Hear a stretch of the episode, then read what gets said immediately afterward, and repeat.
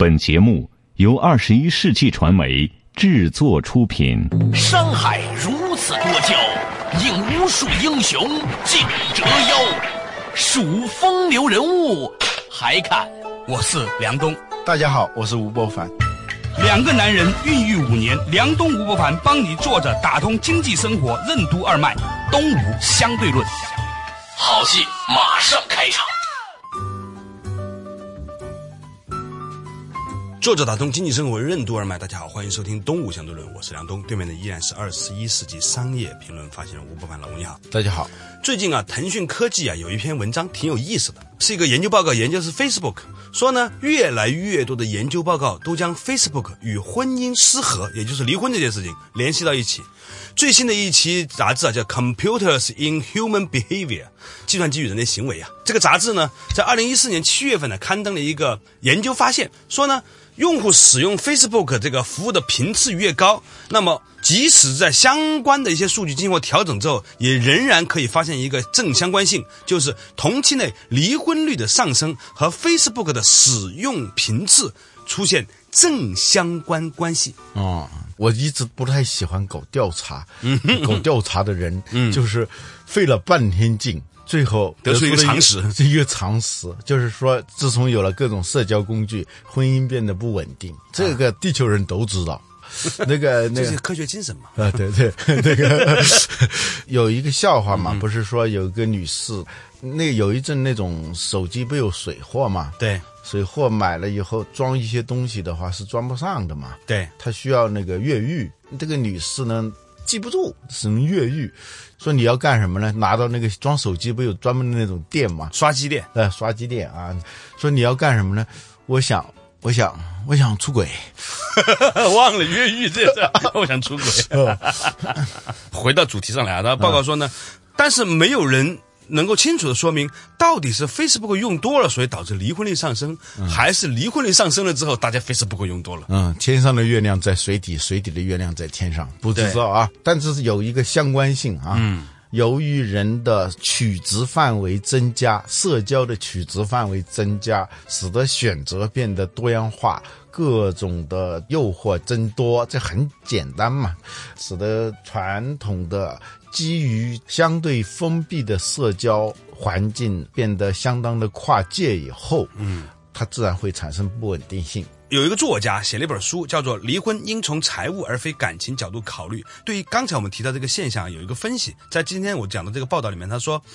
在过去，婚外情的事件可能要发展几个月甚至几年才会发生。但是有了 Facebook 等社交网络以后，想要联系前男友或者前女友，只需要指尖轻点一下即可。所以呢，就是当现实的婚姻出现种种的这个情感的不畅啊，种种的矛盾问题的时候呢，人们倾向于用互联网去寻求新的解决方案，比如说向前男友倾诉啊，等等等等。于是呢，让这种几率增加了。嗯嗯，对。这其实是社交媒体出现以后导致的一个副作用。社交嘛，顾名思义就是社会性的交往啊。对，人呢，他其实就是一个社会性的动物，但不是唯一的社会性动物。对，其实像蚂蚁啊、蜜蜂啊，动物学家也把它们叫做社会性动物。对呀，所以蚂蚁和蜜蜂它们不搞一夫一妻制啊。社会性动物它有个特点，它是多点对多点的。嗯，但是呢，人类社会呢有了一种制度，这种制度安排为了保护私有财产，出现了一夫一妻制。嗯，包括恩格斯也说，这个事情呢，它是一个人类的一个历史阶段的一个产物。《家庭私有制和国家的起源》这本书啊，这是恩格斯我们在大学时候专门开了一个学期的课就读这本书啊。哇，你们学校好高级啊！他是把私有制和家庭连在一起，产权嘛。对，由于这种私有制的这种产权，整个社会结构它必须要都围绕着这个私有制这个东西来嘛。对，一直到现在为止，这个状况还是一样存在嘛。对，嗯，某种程度上来说，社交网络啊，发展出了一种社会沟通人格，这个沟通人格叫多点对多点。嗯，它不仅仅是一种技术手段，我个人认为，它同时呢也是一种心智模式。婚姻呢，其实是一个一点对一点的双边垄断行为，双边排他性协议。对呀，但是呢，社交网络呢，因为它在我们的生活当中啊，已经越来越普及了。它不仅仅是我们一种沟通方式，你用一个东西用的多了之后呢，你会被它的本身的属性啊影响到你的心智模式。现在呢，由于多点对多点随时切换这种事情呢，从以前不适应，现在变得越来越适应了。所以呢，人们呢倾向于越来越多的同时让自己在很多个角色当中切换。这样的一种心智模式和现有的婚姻的这种单点对单点的双边垄断排他协议其实是有冲突的，所以我认为现在的这种社交化媒体颠覆了我们以前所习惯的婚姻的思维模式，嗯，还没有颠覆，但或者起码是造成冲击了造成了影响。传统的马克思主义的观点，生产力的变化一定导致生产关系的变化。对，事实上，我们在社交网络里头看到的，它其实越来越多的，由于这种生产力，尤其是移动互联网的出现，它导致了生产关系的变化。比如说，众筹就是一种生产关系。嗯，就我们贯之以互联网的种种金融啊、教育啊，甚至娱乐，娱乐宝嘛，像娱乐宝这种，它其实只是一个雏形了、嗯，将来很可能是整个体验过程一直贯穿着所有人的参与，对。从一个想法开始，到想法的成型，到融资投资，最后消费，到衍生品的开发，全部都是所有人在玩所有人。在中国还没有出现这样的企业形态和生产方式，但是在美国早就有了。比如说，一本书叫《长尾理论》，这一本书的写作过程，它其实跟传统的写作方式是很不一样的。这个叫克里斯·安德森的这个人跟我是同行，是《连线》杂志的主编。他写了一篇文章谈这个长尾理论，但他只是一篇很短的文章而已了。很多人就开始对这个文章感兴趣，他就建立了一个网上社区。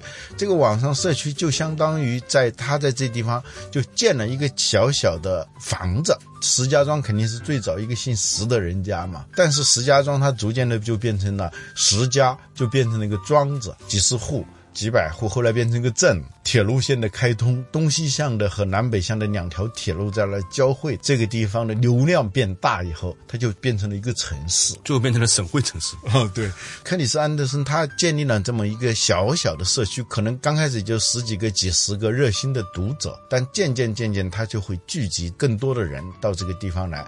那么他每写一章，他都会把这个提纲、自己的一些想法先在那上头发表，其他人就开始七嘴八舌提各种意见，就反驳你的、证明你的各种论点和论据。一方面，他就变得比较轻松了，嗯，因为有些时候别人举手之劳给你提供的一个材料，可能要花你很长的时间去找，你还不一定能找到那么恰当的材料。他这种方式呢，就是又没有成本，但效率很高。最重要的是，他的写作的过程，同时也是一个营销的过程。从最早的几十个读者参与其中，那越来越多的人因为对这个观点感兴趣，同类相吸嘛。在这个互联网上，物以类聚，人以群分，它会形成一个滚雪球的效应，把很多的读者都集中到社区里头来。客观上，它既是个生产过程，也是个营销过程。嗯，所以一直在参与这个书的写作的全过程的这些读者，他有一种强烈的参与感，觉得这不是某作者的书。是我们的书啊，所以他借助于这种口碑，他们每一个人也都有圈子，所以呢，它就形成了一个成本极低的一个集生产过程和营销过程于一体的方式。说着说着，我都忘了我们开始是说什么了，怎么说到这儿了？我们今天聊的是社交网络的兴起跟离婚之间呈现出某种的正相关关系，它到底背后预示着什么？稍事休息，马上继续回来。作者打通经济生活任督二脉，东吴相对论。社交媒体将如何改变人类的交往方式、生产关系和心智模式？什么是群？群是怎样放大人类个体的能力和交往范围的？有清晰边界的组织生产方式，为什么会越来越受到边界模糊的多点对多点的生产方式的挑战？欢迎收听《东吴相对论》，本期话题：人以群分。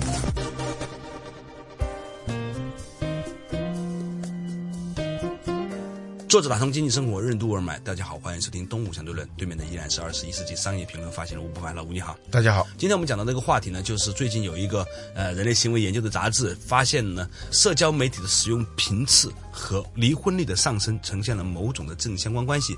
当然，没有一个数据证明说他们彼此之间谁是因谁是果，很可能是相互影响的。但是这个正相关关系呢，是蛮确定的。社交从一种交往方式，它变得其实是一种生产方式，乃至是一种心智模式。呃，这一个长尾理论的写作过程，它开辟了一种新的生产方式，既是生产过程，又是营销过程。日本有一个电影啊，它那个时候是互联网不怎么发达的时候。就拍出来了，不完全是基于互联网，但是它的那种方式很互联网。有一本在日本非常畅销的书，是一个日本的著名的喜剧演员，有点像日本的赵本山这样的人物，他是很正能量的一个喜剧演员了。不要站黑，不要站黑，太黑了。他的小时候的经历呢，他不是一个简单的回忆，讲自己苦孩子出身怎么怎么，就是讲自己的成功故事。他的自传呢，他其实不是他自己的自传，写的是他的外祖母，他们叫阿嬷，佐贺的超级阿嬷。他把他的外婆叫超级阿嬷，因为那是一个很贫穷的一个老太太，但是非常非常的乐观。这种乐观影响了这个喜剧演员的性格形成。所以，那么一个贫穷人家的孩子，他成了一个喜剧演员，特别有喜感的一个人。他就是写了他的外婆的故事。这么一本书呢，在日本非常畅销，印了好像是一百多万册。后来呢，有些读者呢就觉得这本书呢是可以拍成电影的，读者之间互相串通，就用了一种今天我们称之为众筹的模式。很快的，这部电影就给拍出来了。我看过这部电影。它是一种生产方式，这个电影而且还赚钱了，嗯，因为它有那么多的粉丝，它的融资过程就是这些粉丝们自己出钱嘛，然后生产过程群策群力，对，群策群力。电影很大的一个成本就是营销成本嘛，嗯哼，它这个营销成本很低很低的，几乎是零成本的这样一种营销方式，导致这个电影很成功。我相信在以后在中国将会有越来越多的电影要采取这样一种方式。这就是一种社会关系网络，由于他们物以类聚，人以群分，它就形成了一个群。这个社会交往网络令到以前的这种单向的婚姻制度，无论是在行为模式上和思维模式上，受到了很大程度的冲击。今天呢，北京市的这个离婚率已经到了多少呢？百分之三十九点几，就离成婚的人百分之三十几是。你说每两个人如果有一个人想离，而且离成的话，就想离婚的率已经到了百分之七十几了。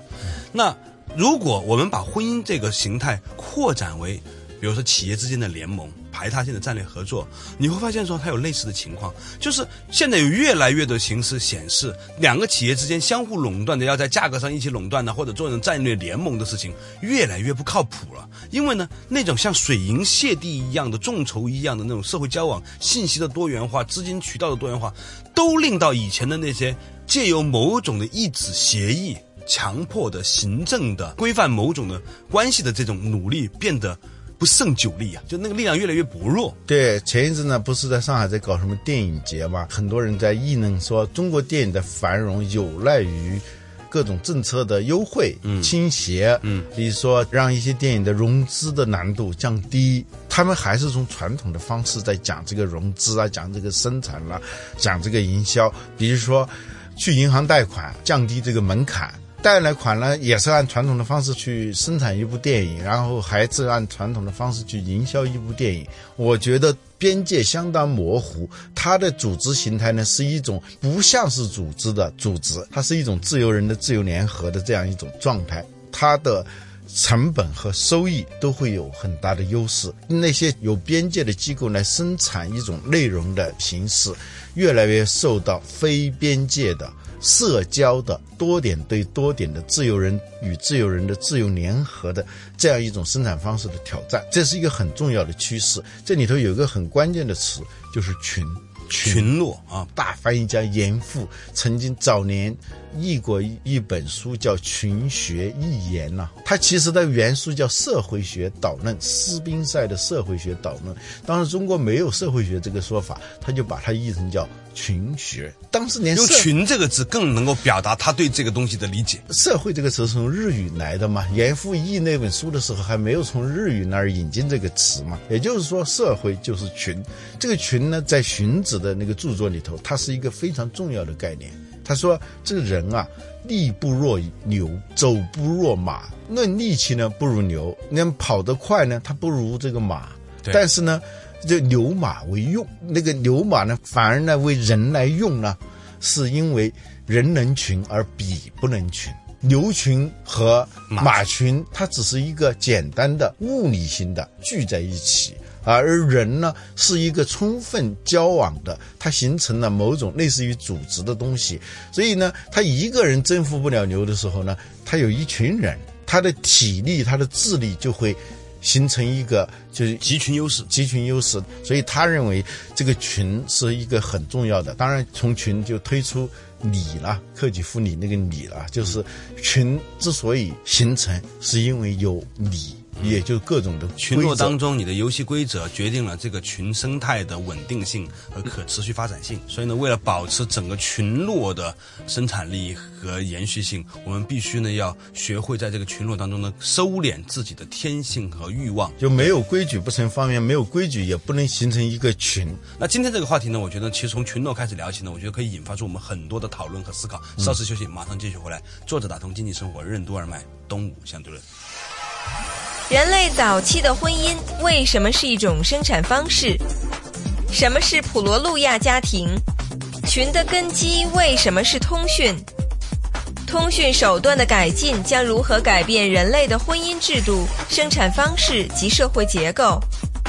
人类一切固有的组织行为为什么都会受到社交网络的冲击？欢迎继续收听《东吴相对论》，本期话题：人以群分。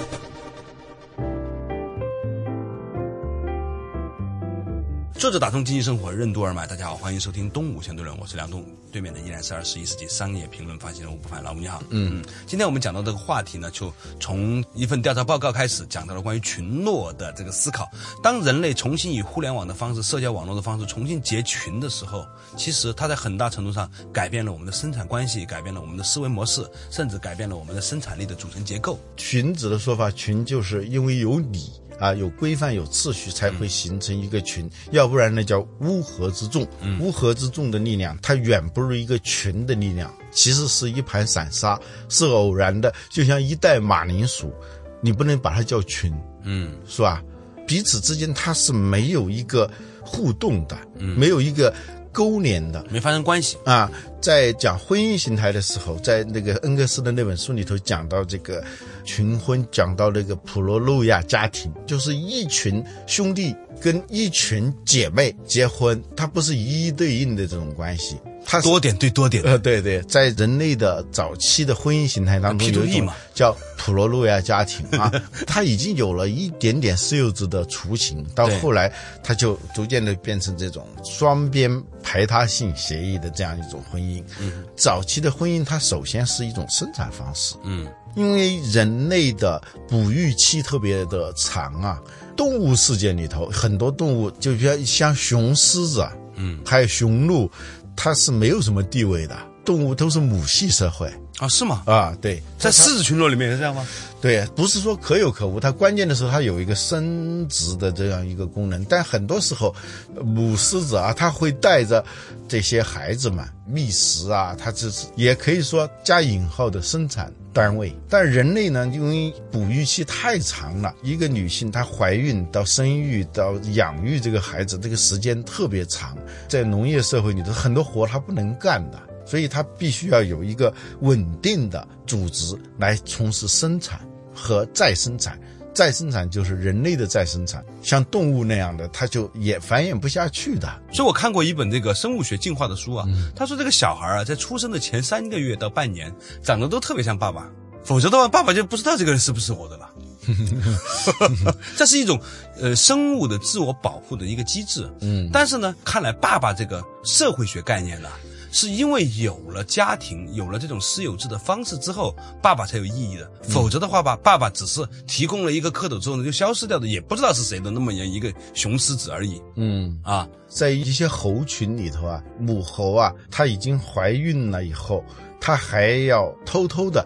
跟那些其他的，就猴王之外啊，跟其他的那个雄猴啊交流啊，交流，交流，这是一种生存智慧、繁衍智慧，它会让这些雄猴以为即将生出来的那个小猴是他们的孩子。跟他也有关系。对，所以呢，很多雄猴，成年的雄猴就会来帮助他，摘那香蕉给那个小孩吃啊，什么每个爸爸都认为这个孩子是自己的，都对在为自己的孩子，谁也不知道是不是真的。嗯，动物学家认为这是一种繁衍的智慧，在我们人类社会里头，通过这种制度严格的规定了这种产权的关系，包括子女与父母辈的这个隶属的关系。我们说这个群的时候，其实还有一个东西，嗯，就是通讯，因为都是面对面的，就不存在所谓的通信嘛，其实也是一种通信。交流主要靠吼嘛，啊，对，因为呢，它没有通信设备，它都是这种洞穴式的聚在一起的，基本上它不需要外在的通信工具。通信它是一种媒体嘛，嗯，它是人的自然的延伸。当这个通信工具变得发达以后，群的规模和它的密切程度也会发生变化。通信基本靠吼的情况下。规模不可能大的，它的取值范围、社交的范围不可能大的，它的活动空间它也不会太大。群居的动物，比如说海豚，它能够成为一个群居动物，它一个很重要的原因是它的通信技术非常的发达，海豚音 各种海豚音，它有能发出三十多种词汇。穿越水底下那个波哈，啊，那种声音还穿好远好远。我们上次去斯里兰卡去看海豚，就我一直在找那个海豚，我说这找的猴年马月啊。后来就在那个海面上，当地的人看见有一只海豚的时候，他就非常的兴奋了，告诉我们说马上就要找到海豚群了，就是上千只海豚就要在那个跳跃，就是那种表演式的那种。为什么呢？是因为海豚找到一个，它就能找到一窝一窝一群，它不是孤独的个体。通过它的这种通讯，它一种技术手段啊，这种声呐，马上它就会找去我在哪儿，它马上就汇到那个群体里头去了。还有大象也是这样的，嗯，非洲它都是旱季和雨季嘛，由于这个旱季的生存非常的严峻，水少，吃的东西也少，它必须要群体行动。群体行动的过程当中呢，它有个问题就是通信怎么办？所以大象呢，它发展出一种非常发达的通信手段。大象的四只脚啊，嗯，我过去以为就是因为它长得壮嘛，所以它的脚就是那个形状的。后来才知道，大象的四只脚相当于四个耳骨，相当于那个听诊器。当它接触这个地面的时候，它能够感觉到十二到十六公里以外的那个地的震动。比如说，在十多公里以外，有一只大象在跺脚，它是相当于拍电报，它可能也有密码的嘛，它能认出来是它那个群里头的人啊，说找到吃的了。或者我找到水了。如果是这样的话呢，它就跺一下脚。你发现大象经常爱跺脚，它跺脚，它实际上是在发一个信号。这边的十几公里之外的大象呢，就通过这个像听诊器一样的那个脚，它就能感受到，就过去了。还有大象也叫低频的声音叫，也能传得更远。传的十几公里。通信设备的发达导致了群落的强大，反过来群落的强大会强化彼此之间的关系的多元化。对，大象它有这种通信的功能，所以它能够形成一种群居，它的力量就会非常强大。当一个大象找到吃的东西的时候，意味着其他的所有大象都吃到所有都能吃到东西，不管是海豚也好，还是大象也好，它们都是群。它们都是一种社会小社会，而小社会的根基其实是通信，对我们人完全不可企及的那种通信能力。他们其实是随身携带的步话机，像我们今天的微信群，表面上呢，它是一个聊天的共同的场所，它基于这种发达的通信，使得它能够迅速的超越空间，当然也超越时间了。不就是一下子你经常很容易的找到。十几年前、几十年前失去联系的人，所以呢，这种通信技术的改变，导致社会结构的改变。不管是生产方式也好，还是婚姻制度，它一定会受到影响。我们这一辈人将会见证人类历史上许多的翻天覆地的变化。我们起码建成了微信群从五十个变成一百个啊！你别小看五百个，你现在变成五百个，别小看这只是个数量的增加哦。我认为它是个几何量级的，在人群当中影响力的发酵能量是不同了。对啊，你现在在这个微信里头啊，我发现每天都有那么几个人来加你，他其实跟以前的那种随机性的，像摇一摇那种是不一样的。我现在比较放心的，比如他要求跟你建立联系的话。他是有来头的，他一定是在别的群里头看到你的，或者从别人手里头拿到了你的那个微信名片，通过这样一种方式，你想每天都在增加这样一种方式，群它是放大你的力量的啊，单个人做不到的事情，整体就能干到。你在那群里头喊一嗓子，说谁手里头有一本什么书，呃，我想看，马上就有人回应啊。还有的呢说东吴。哪一期讲到了一个什么什么样的书是什么讲创业的，后来失败的？我看到这么一个啊，我刚要回答，哎，结果就有人马上就把那个书的封面都给贴出来了。